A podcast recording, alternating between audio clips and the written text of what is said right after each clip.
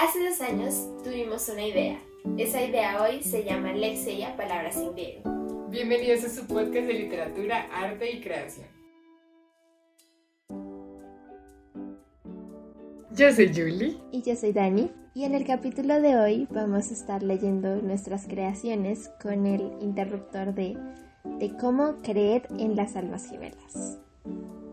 Un interruptor ah, muy prometedor. me encanta, me encanta, lo siento. Bueno, vamos a comenzar con mi cuento, que en realidad no tiene título, o sea, si quieren poner el título sería de cómo creer las almas gemelas, pero tiene una gran historia atrás, eh, que ya les contaré. Por ahora, comenzamos. No estoy segura cómo sabe una persona que está frente a su alma gemela, pero sé perfectamente cómo lo supe yo. Muy temprano en la mañana había llegado a la tienda para abrir y organizar la caja. Otro monótono día de preparar hamburguesas, servir gaseosas y escuchar niños en el parque. En realidad no detestaba mi trabajo, pero ese día confieso que estaba cansada de la semana. Después de tener mi delantal en su puesto y mientras me ponía mi gorra, llegó una chica a la tienda. Se notaba que venía a pie, venía cansada y respiraba agitadamente debajo de ese tapabocas. Me preguntó cómo estaba, una pregunta que, le sorprenderá saber, no todos me hacen. Le contesté que estaba bien. ¿Qué más le iba a decir? No, estoy cansada de estar aquí quiero correr y tirarme al paso sin preocupaciones y presiones. Me preguntó por una bebida fría. Entonces sí se había venido a pie. A lo que le contesté que teníamos jugo de naranja. Me pidió uno y pagó. Se quedó esperando su jugo mientras yo lo servía. Le puse unos cuantos hielos y me volteé para entregárselo. Se había alejado un poco del mesón, así que pude ver su bonito suéter verde tejido. De lejos se veía más adorable, libre, cómoda. La llamé y le su jugo.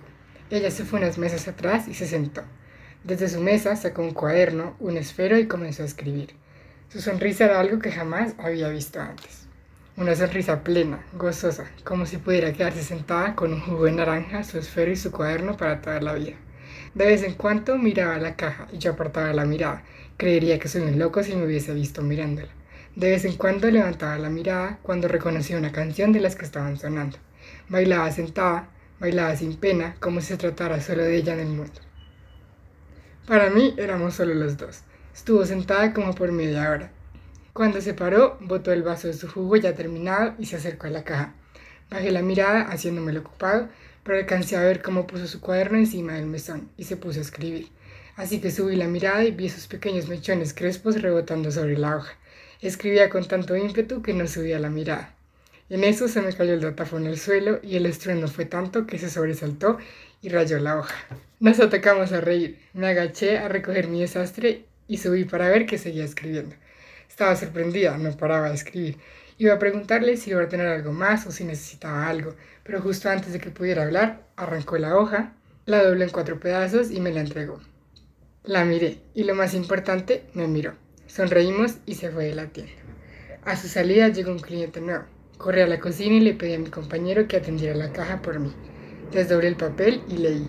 Ella estaba escribiendo sobre el día que nos conocimos. Literalmente es como mi, primer comentario. Solamente sonidos de ternura. Quiero decir que cuando comenzaste como a describir esas cosas, yo me acordé de ese día. O sea, yo sé qué día lo escribiste. Yo sé qué día lo escribiste. bueno, ya hablando más sobre el cuento. Eh, una y otra vez nosotras con nuestra metaficción es que, amigos, no se puede, o sea, no se puede abandonar, lo siento. Eh, Sí, y pues mientras que Julie leía, me mostró cómo tenía la hojita. Yo creo que de alguna forma debemos hallar la forma de mostrárselos. Probablemente en redes sociales. Em, la hojita pues con el rayón eh, doblada en cuatro. Y hay una suerte de... O sea, la metaficción está, está hecha como con una suerte de relación como con la carta, con la misiva. Y no sé, o sea, incluso está como entre la carta y el diario. O sea, porque ella está escribiendo como lo que le pasó, mejor dicho, como algo que le está pasando, pero a la vez está, hasta cierto punto está dirigida. Y es, es interesante, de hecho, que esté narrada por el chico. O sea, como que normalmente estaría narrada por ella. Sí, pero y es chistoso que le regale a él como una... O sea, algo que está narrado por él. es como chistoso. Entonces hay un juego ahí muy interesante de los, de los personajes. Creo que, no sé, una de las cosas que más me ha gustado y que más me gusta en general como de las narraciones de Julie es que tienen todos ese tipo de elementos en algo cortico. O sea, tú ves y los cuentos de... No, en los cuentos tuyos generalmente no son tan largos, pero aún así tienen todos esos elementos como de metaficción como que tienes la facilidad de reconocer en la vida diaria elementos que te llevan a la metaficción. Creo que eso es lo que quiero decir. Y así es más fácil, o sea, como que cuando lo vas a escribir, pues ya tienes ese elemento, o sea, es muy claro para dónde se va. Entonces, creo que eso me gusta mucho y lo veo mucho en esta narración. Que es algo que es interesante, yo no sé, pues en tu proceso no sé si siempre esta es una pregunta interesante. Creo que probablemente ya lo habíamos tratado en algún, en algún episodio. Pero cuando tú escribes, ¿ya sabes cómo va a terminar el cuento? Qué buena pregunta. a veces, sí. La mayoría de veces, sí. Es que yo creo que eso se nota. yo creo que eso se nota muchísimo en tus cuentos. O sea, si bien cuando uno escribe cuentos trata de dejar como pistas y dentro de la teoría, dentro de las cosas que se dan dentro de teoría, de la narrativa y todo eso, pues se habla mucho de las pistas como de las cosas chiquitas, de los detalles, de los símbolos que se dejan para el lector, eh, que es una forma de crear la tensión narrativa y una forma de construir un mundo narrativo que funcione eh, y tenga sus propias respuestas en, la en el mismo cuento, ¿no? Que es como todas estas pistas que al final te dan algo siento que en tu cuento, en tus, en tus cuentos, pero especialmente en, este cuento, como que esas, esas pequeñas pistas de lo que está pasando y de todo eso están más atravesadas por un final claro. En vez hay muchas veces que uno no lo tiene así de claro, que uno va escribiendo y se va dando uno mismo cuenta de las pistas a medida que va escribiendo.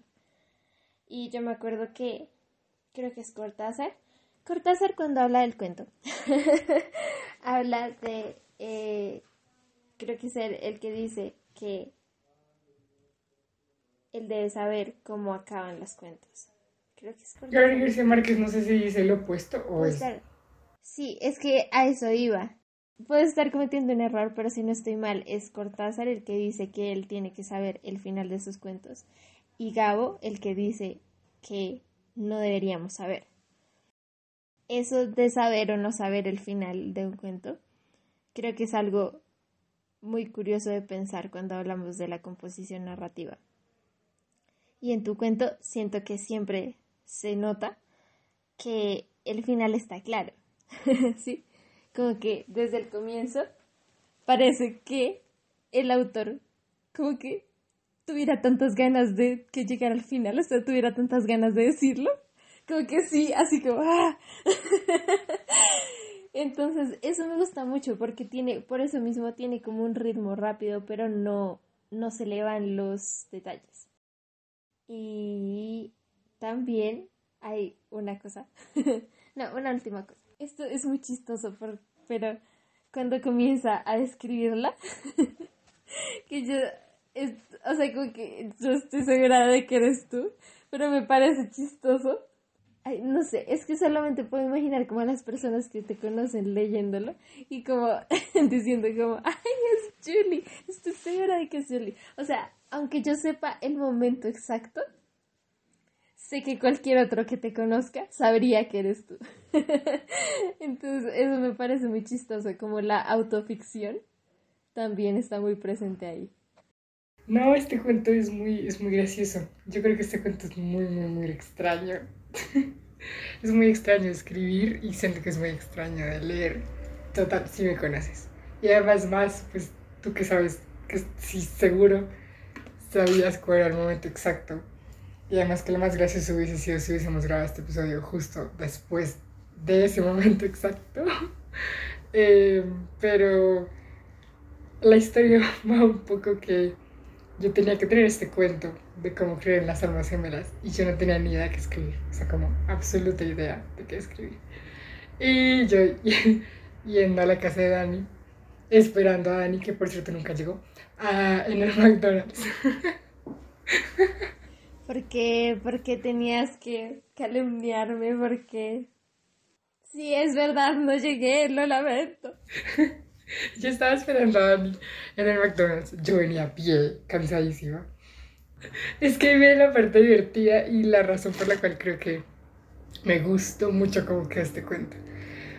Porque yo, claro que yo tenía, o sea, yo ya sabía que quería que eso sería el final, pero no sabía el resultado. O sea, como que cuando lo leí ya al final fue como, wow, esto tomó algo que yo no creí que fuera a llegar a eso y me, me gustó mucho. Y es que yo llegué, pedí una naranja, era un muchacho, era como les, era súper temprano en la mañana, y es como este muchacho debe estar aquí desde hace mil horas. Y me sirvió, me sirvió el jugo, no sé qué, yo me senté, estaba yo sola en el McDonald's, tenía música chévere, y estaba yo tomando mi juguito y dije, bueno, tengo que escribir, voy a escribir. Me abrí mi cuaderno, me puse a escribir, o sea, me, me dispuse a escribir, tenía mi juguito y de verdad dije como, qué momento tan bello, fue como, wow, fuera dedicarme a esto toda la vida. y fue como ese momento en el que dices como, qué bonito. Y de ahí fue cuando empecé a pensar como, bueno, listo, de cómo crean las almas gemelas. Y creo que comenzó un poquito como algo un poco automático, ¿sabes? O sea, como personajes. Vueltas a mirar el muchacho que lleva aquí desde las 6 de la mañana probablemente y que está solo, porque en realidad estaba solo, eh, sirviendo jugos. ¿Y quién más está aquí? Yo, muy bien. Y sí, digamos que lo más común para escribir en primera persona, o sea, es conocer la experiencia del que, estás, del que está hablando, ¿no? O así sea ficción inventada, tienes que conocer a tu narrador en primera persona, más que a ningún otro narrador, porque es un narrador en primera persona. Entonces dije como, bueno, yo puedo comenzar yo eh, y hablar de este chico que, o sea, tampoco, o sea, no, no conocía a mi hermana ese día. es solo, sí, normal. Pero dije, ¿cómo podría ser algo así? Pero yo, o sea, ahí fue cuando empezó como esta idea de los múltiples narradores, que me parece muy chévere, porque fue como, vamos a hacerlo desde su lado. Y es, creo que uno, es súper extraño hablar de uno mismo desde la voz de otra persona, o sea, como uno normalmente no habla de uno mismo, pero es como que es invertir el proceso, como son sus ojos y es su voz, o pues bueno, yo tratando de que fueran sus ojos y su voz, hablando sobre mí, que es súper extraño, o sea, súper difícil y súper extraño. Eh, entonces, claro, o sea, es como, es como una especie de cuento que se va construyendo a medida va sucediendo las cosas, o sea, sucediendo las cosas entre comillas en ficción, porque pues nada de esto sucede en la vida real, ¿sí? O sea, bueno, sí, yo sentada escribiendo, pero después de eso me fui y ya, ¿sí? No pasó nada más allá de ahí. Yo esta hoja la tengo conmigo, no se la di al chico. Ah. Ay, debiste habérsela dado. Hubiera sido ¿What? No, hubiese sido muy creepy. Es como, hola, ¿cómo estás? Te traigo un cuento donde estoy escribiendo que tú estás enamorada de mí. Gracias, chao. bueno, no, pero... no sé si lo habría hecho, pero lo habría pensado en, en regalarle algo. Así como... Además porque, no sé, si, si, si topó que estabas escribiendo o algo así. Pero hubiera sido re lindo, porque solo estaba él, era re, re temprano en la mañana. Hubieras hecho su día. Bueno, no sé. Hubiese sido un poco raro, la verdad. Bueno, bueno, pues sí, o sea, yo solo una cosa más agregaría. Y es lo de, lo de esto de saber el final, la pregunta que hiciste es como saber el final. Yo creo que en esta sí quería que fuera como esto de jugar con esos narradores y obviamente la metaficcionalidad, que como que sucedió en el momento. Pero, pero también creo que algo bonito de saber el final es como que saber el final le da más importancia a cómo está escrito. Y yo no soy la más experta escribiendo y, o sea, siento que también me he dado cuenta de ello a medida que como que en mi carrera exploro otras cosas. Yo entré a la carrera diciendo voy a seguir escribiendo y salgo de la carrera diciendo como tal vez no, eso es lo que voy a seguir haciendo. Y aunque sí quiero seguir escribiendo y sí lo voy a hacer. Amigos, este, este, este podcast, este podcast, este episodio lo estamos escribiendo y no saben lo mucho que hemos cambiado. Exacto. Desde la última vez que grabamos en general uno de estos Y no solo eso, yo tengo las ganas, y dejé esto en el episodio, de que hagamos un ¿por qué estudiar literatura? cuando como al final de año. O sea, porque tenemos uno y era el 2020, o sea, era como el inicio de la carrera, primer semestre. Tenemos que hacer uno terminando la carrera y diciendo como... Muchas cosas han cambiado. Yo, que ya, yo que ya estoy comenzando ahora. ahora de Por favor. Entonces, claro, como que con esto de... O sea, me gusta retarme a ser mejor escribiendo cuando no es eso a lo que, por ejemplo, Dani se dedica todos los días. Entonces, como yo me dedico a poco leer y criticar como las otras personas escriben y no a escribir yo. Eh, y en ese proceso de lectura sí me he dado cuenta que eh, hay muchos autores que, que, hacen eso. O sea, que no solo te dejan pistas, sino que hay, hay todo un, vamos a ponerle puede ser un canon de dejar el final escrito desde el inicio y luego que solo sea como, aquí yo no te voy a contar el final porque ya tú lo sabes, sino nada más como, ¿cómo te lo voy a contar? Es lo que te va a sorprender. Es que eso es, de hecho, o sea, de hecho yo muchas veces comienzo sin saberlo, pero para poder, o sea, cuando escribo el final tengo que mover cosas, o sea, pero, mejor dicho, mi proceso de creación sí es mejor cuando es el final o sea, como que no, no es tan diferente a lo que tú dices. Sí es mejor cuando sea al final. Pero también he aprendido a darle no tanta importancia como al final en sí, sino a las pistas que voy a dar, como tú, lo que tú dices. A mí me encanta, me encanta ahora escribir cuentos en los que tengas que leer dos veces, ¿sí? Mm, o sea, como que tengas que volver a leer para cachar todas las cosas que te perdiste, todas las pistas que estaban ahí y no te diste cuenta. Y Creo que eso ya se lo he dicho a otras personas, pero creo que eso es lo que hace para mí un, un buen cuento, un cuento, sí, un buen cuento, como que te hace devolver, te hace devolver a ver las cosas que te perdiste y que estaban ahí sin darte cuenta y te, te estaban dando pistas sobre lo que estaba pasando y no te diste cuenta. Y eh, ahora estoy trabajando un poco un poco más en la parte de los símbolos y en hacer cosas mucho más simbólicas eh, de lo que antes hacía. Pero todo eso va a que el final, o sea, como que los finales, o sea, sí estoy de, de ese, en ese extremo que dice que queda mejor cuando el final ya lo has pensado antes. Y es algo que antes de pronto no me pasaba tanto pero igualmente hay formas diferentes de saber, ¿no? Porque lo que yo te decía, como que en tus cuentos, cuando tú comienzas, se nota que sabe directamente, o sea, como que parece que quisiera decírtelo, o sea, está como, adiós, sé algo que no te puedo decir. es como, o sea, siento que eso es lo que te, te dicen los cuentos. Y, y eso es muy yo. Sí. y, y qué, y por ejemplo, pues en lo que yo he visto en mi narrativa, he tratado que los cuentos sean como más sutiles en esa parte. Como que sientas que al comienzo no van para ningún lado, pero luego todo tiene sentido. Entonces sí, he, intentado hacer eso. Y son, por eso mismo, o sea, como que existen muchas formas también a pesar de que sean dos formas diferentes de hacer el cuento, saber o no saber el final, incluso dentro de saber el final hay muchas, muchas formas de abordarlo. Esos eran mis tres puntos, la verdad. Ok, entonces ahora vamos con mi cuento. Este cuento tampoco tiene título, yo siempre a los de cómo le pongo el título del de cómo, entonces se llama de cómo creer en las almas gemelas. Así no iba a convencerme, pero aún así seguí leyendo los mensajes de Samuel. Se mandó tremendos párrafos sobre el asunto. Se lo había tomado demasiado personal. Cuando cumplí doce, mi madre se divorció de mi padre sin aviso alguno. Tomó sus cosas un día, las empacó todas en una maleta más pequeña que la que tenía yo para el cole y al huir dejó solo los papeles legales firmados. Mi papá no se lo esperaba. estuvo completamente desaparecida por casi dos años enteros. Un día de septiembre la encontramos en un restaurante y no pudimos ni saludarla. Estaba con un hombre alto, de gran barba, se miraban fijamente, sonreían y esperaban a la mesera. Parecía muy feliz, más de lo que nunca la había visto con mi padre. Se pasó, en serio, pero ya ni modo. No quería cortarle la inspiración. Pobre hombre.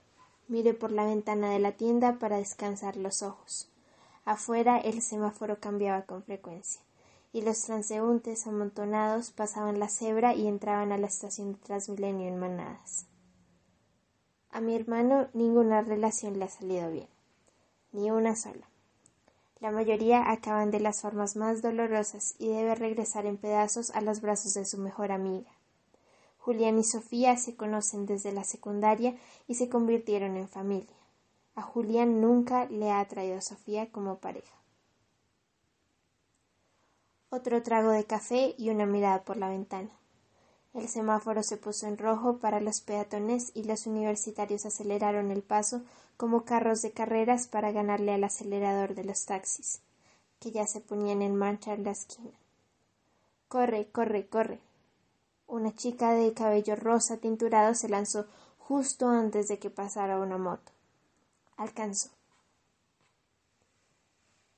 Mi amiga Camila tenía tres años cuando conoció al que ha sido su novio toda la vida. A los tres años se besaron por primera vez y decidieron que serían ellos dos contra el mundo el resto de sus vidas. A los tres años se acercan a los treinta y los padres de Camila quieren que se case y comience una familia. Y aunque ella no lo dice, también lo desea más que nada. Pero el novio de Camila nunca le ha dicho que es estéril y que en realidad la idea del matrimonio le parece repugnante. Él piensa que no es necesario decirle, siempre ha creído que ella es igual a él.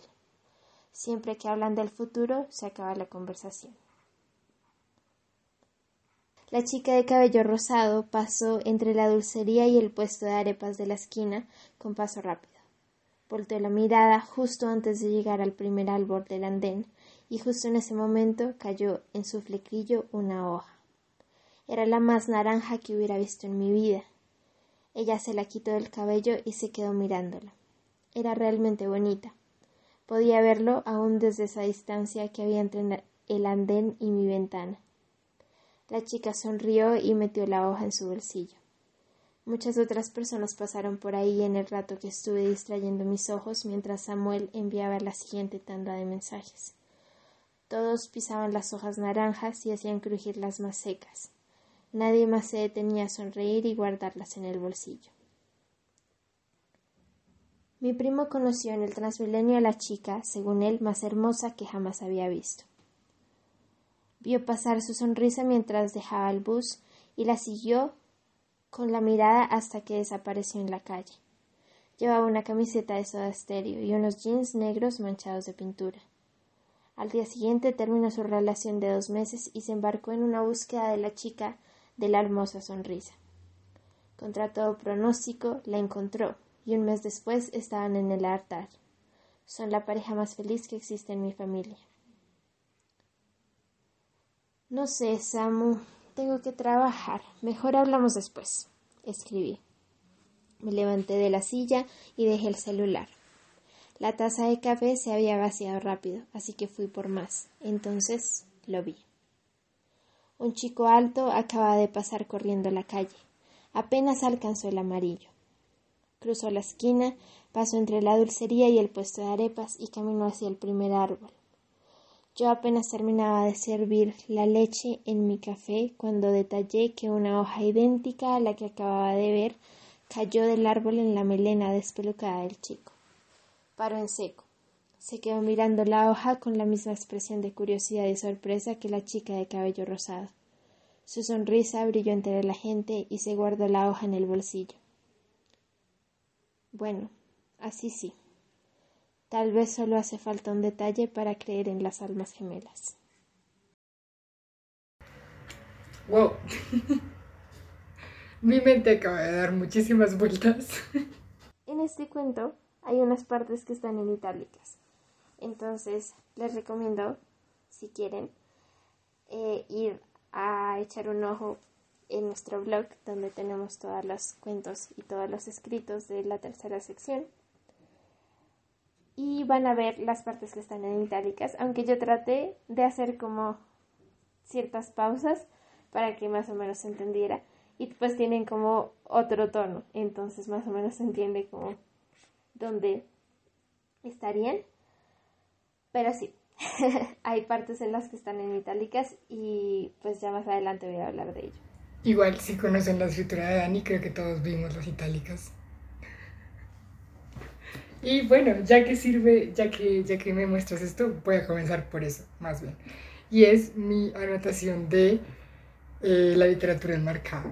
O sea, es que creo que es algo muy, muy bonito, que también lo hemos utilizado, pero hablamos más de metaficcionalidad que de literatura enmarcada, y aunque son como hermanos, eh, creo que este, este cuento se caracteriza por esta literatura enmarcada. Entonces, como que al inicio tenemos un narrador, que además me parece espectacular porque, como yo lo sentía, era como un narrador que de verdad invita como a como que se como que mostraba un poco su interior así así me sentí como desde el comienzo.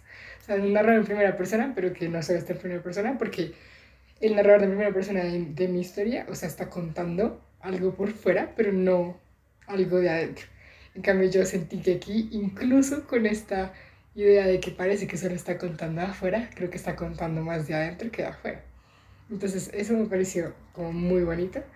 Esta idea de que este narrador nos está invitando a su vida y eh, que es una, es, una, es una narradora que además es como una recopiladora de historias, así que como que automáticamente se me, y la noté como la, la frase de la pared de Dani, de, de veo historias con pies y cabezas. Entonces yo pensaba también en este, pues, esta narradora eh, que recopila historia que recopila historias y que lo que ve son historias andantes. Y me encantó muchísimo, además, lo cinematográfico que eso se vuelve. Es súper cinematográfico, o sea, es súper, súper visual. Y además acabamos de venir de un episodio donde estamos hablando de canciones sus imágenes poéticas. Bueno, estas son imágenes narrativas. eh, porque creo que la parte más... fue, fue el, o sea, el puro comienzo que es, creo yo, en el que también tienes lo de las itálicas, aún sin que te lo digan, o sabes que tiene que haber algún tipo de diferencia textual, y si no la hay, pues uno diría como que esto es un recurso, pero siento que se siente completamente la ventana. O sea, para mí la ventana es como ese limbo, ese espacio, porque eh, este, comienza... Ah, ya, ya les digo el mensaje de Samuel, pero comienza y dice como cuando vimos a, a mi mamá con un tipo en el, en el restaurante los vimos a través de la ventana, ¿no? Y luego como que se invierte y es ella viendo a través de la ventana, pero ella ya no está afuera con el papá, sino que está adentro, ella sola, con el celular y un cuaderno, asumo yo, o no está escribiendo en el mismo celular, no logro ya tener esa diferenciación, y está mirando para afuera. Entonces como que a mí la ventana y como ese cambio de plano como... como que como aquí tiene que haber algún tipo de cambio, porque si no lo hay, es como que ah, es, un, es un recurso, pero tiene que haber algún tipo de cambio. Entonces, eso también lo hace súper, súper, súper cinematográfico. Y ahora sí, todo esto para decir que la literatura marcada. Porque si se dan cuenta, tenemos como el marco, que es la chica sentada esperando el mensaje eterno de Samuel, que por cierto, si mal no estoy, jamás sé qué fue lo que dijo. O sea, como que creo que hay una sola parte chiquita en la que dice algo sobre lo que Samuel, pero creo que sí, yo no sé, me perdí, pero yo no me acuerdo de que haya dicho algo, solo su respuesta, como la que ella le contestó a él.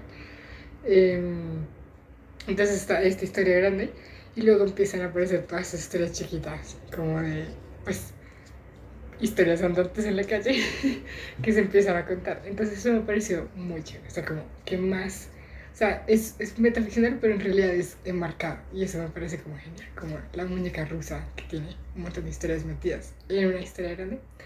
Y lo último que tengo anotado es que es, es un gran problema, porque creo que eso es una pregunta que hay respuesta. y es la idea de la, como de la hoja, que me encantó. O sea, creo que a todos, yo estoy segura, porque no porque la narradora se encargó de que nos pareciera único y singular. La hoja que cayó en la chica del cabello rosado. O sea, como que todos, si un buen lector dijo como ahí hay algo importante porque eh, la misma narradora nos dijo como esta es la única que tiene esta hoja que le cayó y la guarda en el bolsillo. El resto de gente solamente deja pasar. Y como que ese énfasis en eso, uno, yo sentí que era como una especie de como premonición de algo, como que algo iba a pasar con esa hoja, pero pues aún no es qué iba a pasar. Y que al final, pues llegue este chico y sea como el segundo que ya ve que se guarda la hoja, pues es como que algo importante en este personaje que tal vez no sabemos, pero ella sí sabe. Y yo no sé si es Samuel o si es otro chico o qué pasó ahí, pero ese, ese muchacho, no tanto, o sea, el, el muchacho que escribió, sino el muchacho que apareció en ese momento, es como el importante. Y también porque... Em, la relación, como la relación más exitosa de su familia es como la del muchacho que dejó a su novia dos meses para ir a casarse con la que conocía hace un mes. O sea, como que también hay algo interesante con esa idea de la inmediatez que creo que la narradora tiene en su mente, que no creo que sea fortuito, como que esa hoja, como que también, yo siento que esto no hay algo fuerte. Sí, como otra vez, como la inmediatez. ¿Qué será? No sé. El Samuel tampoco sé, pero... Pero hay algo con ese muchacho y esa. Primero que todo, que confesar que a mí este cuento casi no me gustó. o sea, es que como que hay un concepto de... El concepto que yo quería tratar, como del creer en las almas gemelas, me gustó, pero no lo pude armar bien. Y la verdad es que yo todavía le hallo muchas fallas. Entonces es, es problemático para mí este cuento, no me gustó casi. Pero hay una cosa, lo de la hoja. Lo de la hoja es en realidad la historia, es que, ¿cómo decirlo? Hay una historia base, ¿sí? Que es la de... De hecho, me parece chistoso que hayas dicho que es una chica. Yo todo el tiempo me lo imaginé como un chico también. Eh, el narrador principal. Pero... Pero mira que ahí, ahí está, ahí está una de las de los problemas también porque es que esa, esa voz principal en realidad no está, no está muy, em, no está muy trabajada en términos de voz, ¿sí? Y también porque era un narrador que me chocaba mucho y que yo en realidad no quería usar, porque es un narrador en primera persona presente y yo con, o sea, a medida que pasa el tiempo, le cojo más cosas al narrador en primera persona presente. O sea, cada vez me suena menos verosímil. O sea, como que no, no puedo. Como que lo siento, no puedo. eh, hacer hacer un, un narrador en primera persona presente. No, o sea, se puede. De forma verosímil, se puede. Pero tiene que tener muchísimo fluir de conciencia, tiene que tener, tiene que tener muchas cosas de ese tipo porque es que tú no cuentas tu vida y lo que está pasando en primera persona como caso. En primera persona y al mismo tiempo. ¿eh? Sí, entonces es muy loco. Pero, como que en, en términos de eso, siento que este cuento igual tiene problemas de verosimilitud. Pero lo que yo iba a decir es que existe entonces esta, esta historia base y estas otras historias que van apareciendo pero en realidad el contenido de estas historias no es lo que importa, sino más o menos lo que, que como los conceptos de amor que se muestran en estas historias. ¿Qué pasa? Estas pequeñas historias en realidad eran los mensajes de Samuel. Ah, uff, no. Hasta ya no llegó mi nivel de interpretación. no, es que, es que había algo raro ahí. O sea, esa es otra de las cosas que a mí no me gustaban casi de este cuento porque es que yo escribí, o sea, antes este cuento no tenía esas dos, esos dos niveles, por decirlo así. Antes este cuento solamente tenía los fragmentos de historias. Y yo quería que fueran como una recopilación de fragmenticos. O sea, yo no quería de hecho hacer un cuento para este. Yo quería que fuera como un tipo de ensayo literario. Lo que pasa es que eso mutó porque es que me puse a pensar, o sea, recopilé como fragmentos de historias eh, que mostraran diferentes nociones de amor eh, o diferentes nociones de, de eso de encontrar a las almas gemelas. Porque, por ejemplo, la primera es, bueno, la mamá que encontró su alma gemela en otra persona distinta, que no era con la que se casó, ¿sí? El, el hermano que encontró su alma gemela en la, en la mejor amiga, pero ellos pues nunca se han gustado, como de forma romántica. Pero al recopilarlas todas me di cuenta que en realidad yo no tenía una respuesta a eso y no, no supe. Sí, como que no, no, no sabía para dónde iban en términos argumentativos, ¿sí? Entonces decidí eh, y entonces me puse a pensar, me puse a filosofar y el concepto con el que finalmente me quedé de las almas gemelas es algo mucho más sencillo y es algo que ligado mucho más a los detalles. Eh, y es en realidad la importancia de la historia principal. Entonces, el narrador eh, dice que eh, así no iba a convencerme, pero aún así seguí leyendo los mensajes de Samuel. Me mandó tremendos párrafos sobre el asunto, se lo había tomado demasiado personal. Ahí van dos puntos y ahí comienza la primera historia. Entonces es este personaje, el narrador es este personaje que dice como, que dice como, ah, o sea, Samuel está intentando convencerme de algo eh, y se tomó demasiado personal lo que fuera que estuvieran hablando, que eh, la idea era que estuvieran hablando sobre las almas gemelas. Y Samuel le comienza a enviar como tremendos párrafos contando historias sobre su familia y amigos. Eh, entonces, él es como... Mm". Y él en realidad está leyendo los párrafos, pero no se está concentrando en eso sino que él comienza entonces a mirar por la ventana y entonces en un momento dice como, ah, me voy a ir a servir un café, y entonces ve que por la ventana están pasando las personas y, y dice, y cuenta lo de la chica, y cuenta lo de la hoja que le cae del, del árbol, y dice como, ay, o sea, lo cuenta porque es como, ay, qué curioso, ¿no? La chica se, se guarda la, la cosa de no, no sé, no sé qué. Y eh, él sigue leyendo, sigue leyendo. Y al final dice, o sea, sigue leyendo las historias de Samuel. Y al final le dice, no sé, Samu, tengo que trabajar, mejor hablamos después. Entonces ahí deja de leer las historias, dejan de aparecer las historias. Y entonces él se vuelve a levantar, a servirse el café, vuelve a mirar por la ventana y ve que pasa el chico. Y se da cuenta que el chico hace exactamente lo mismo que hace la chica. Y entonces al final dice, bueno, así sí. Tal vez solo hace falta un detalle para creer en las almas gemelas. En realidad lo que lo hizo creer en las almas gemelas no eran las historias de Samuel tratando de convencerlo, sino el hecho de que vio a dos personas hacer exactamente el mismo gesto curioso que él nunca creía que alguien más pudiera hacer. Y en su mente fue como hay personas que están destinadas a estar. Entonces, ese concepto de almas gemelas está más o menos puesto en el símbolo de la hoja. Entonces, es como esta, este detalle, este elemento, este detalle, que dos personas pueden ser muy diferentes, pero esto es lo que las une y lo que no podría unir a otras dos personas diferentes. Y eso es lo que el personaje termina cogiendo como argumento para sí mismo, como para creer en las almas gemelas. Ahora, ah bueno, hay, hay varios elementos, hay datos curiosos que yo, o sea, cuando yo estaba escribiendo la historia, la el primer nivel de la historia ya, o sea, como la historia de Samuel y la historia del, del narrador que está ahí recibiendo los mensajes de Samuel, eh, yo tuve que pensar en un lugar específico para poder narrar, para poder, o sea, como narrar lo de las hojas. Y, dato curioso, este lugar existe, ¿sí?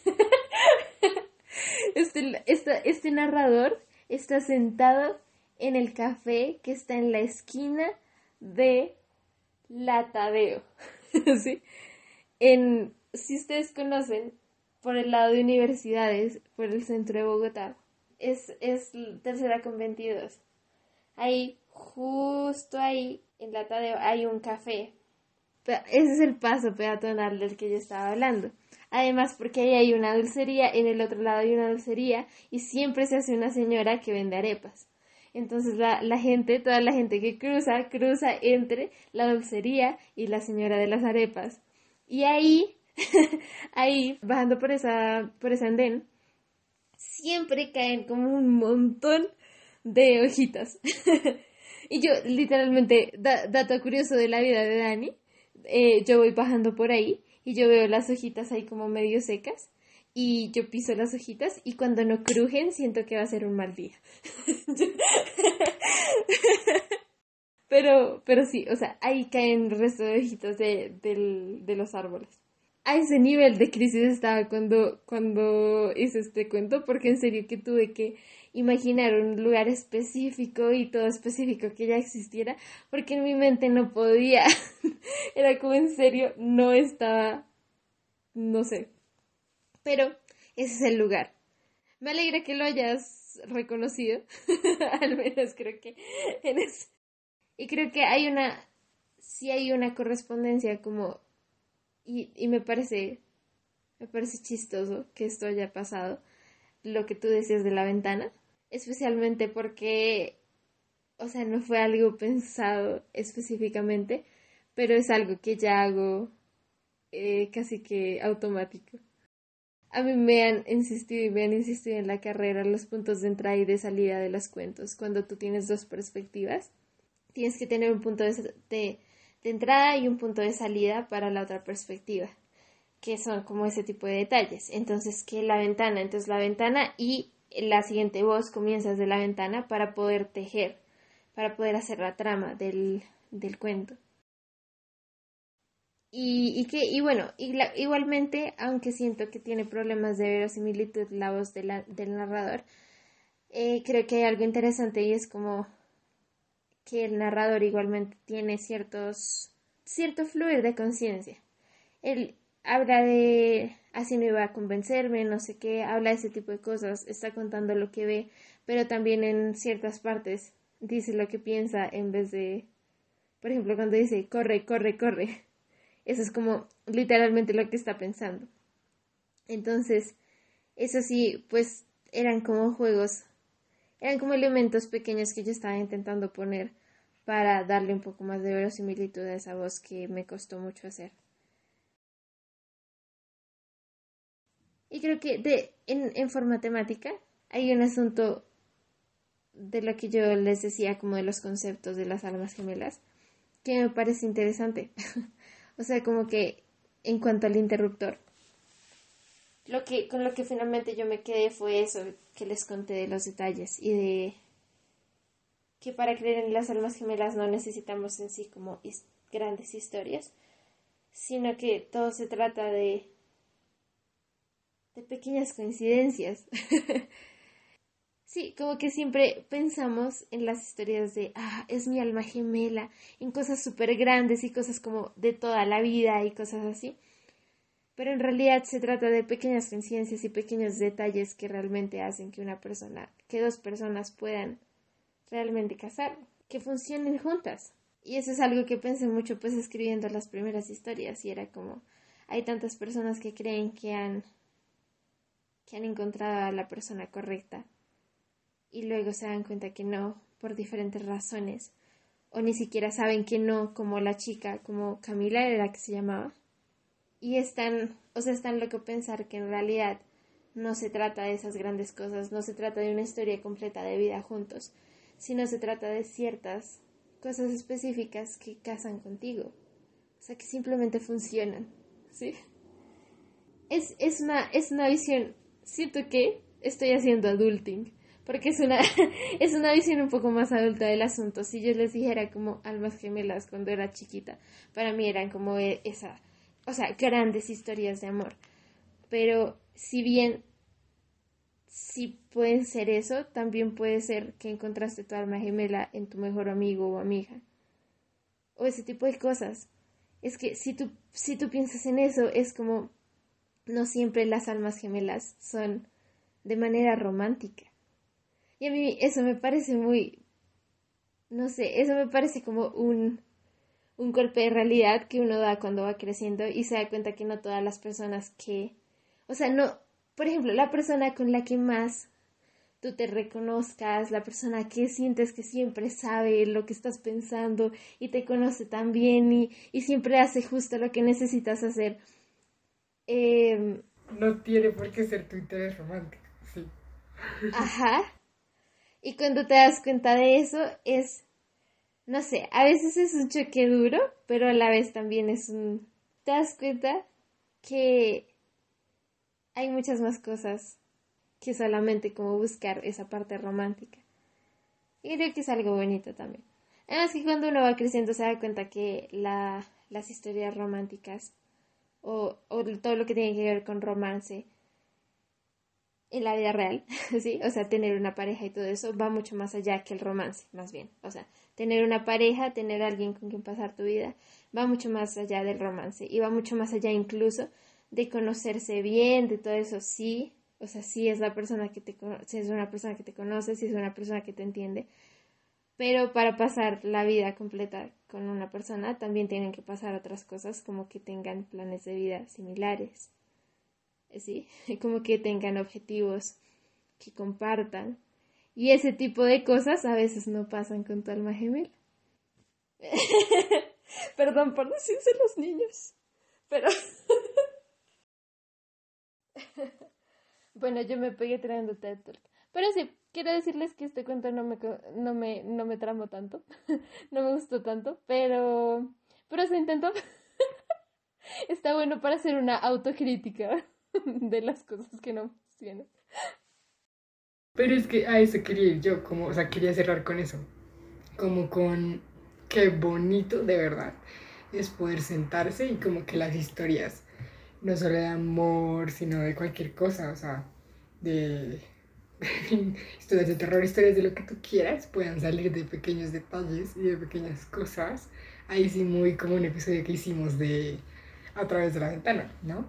O sea, me parece que si no lo han escuchado, deberían irse a ver ese episodio que también es bien bacano. Además era en pandemia, entonces creo que fue genial como ese ejercicio de ver a la ventana. Entonces sí, sí, creo que me parece muy bonito como esas historias que salen de los lugares que existen, que podemos, o sea, Dani dijo es el McDonald's, yo de verdad yo no podía dejar de pensar en el paso del Transmilenio de la 22 con tres. O sea, yo sí, no puedo creer que lo haya escogido, pero a la vez como que me alegra porque es que era, o sea, era ahí, era ahí. Sí, pero es que yo sí pensé que era ahí, o sea, no podía ser en otro lugar, fue el primero, fue el primero que pensé. Entonces, Disclaimer de, de, que siempre mis cuentos tienen el Transmilenio. O sea, no hay un solo cuento que no nombre el Transmilenio. El Transmilenio, eso sí es cierto.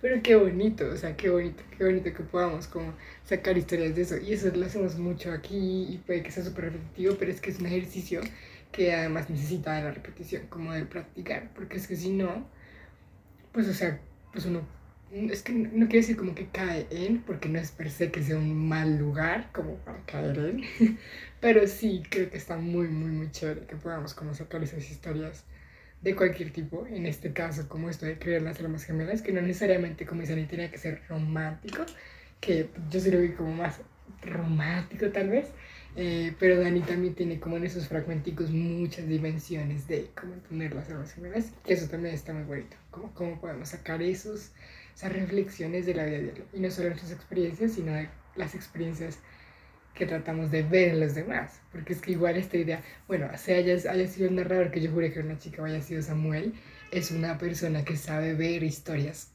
caminando por la calle, sí, o sea, como que sabe ver historias. Sabe reconocer esas historias de armas gemelas cuando las ve. Un detective de armas gemelas, ¿te imaginas? ¡Wow! ¡Ay, eso es Quien se anime quiere ver un cuento sobre un detective de almas Es como una especie de Cupido, pero Agatha Christie. ¿Guau? Ah.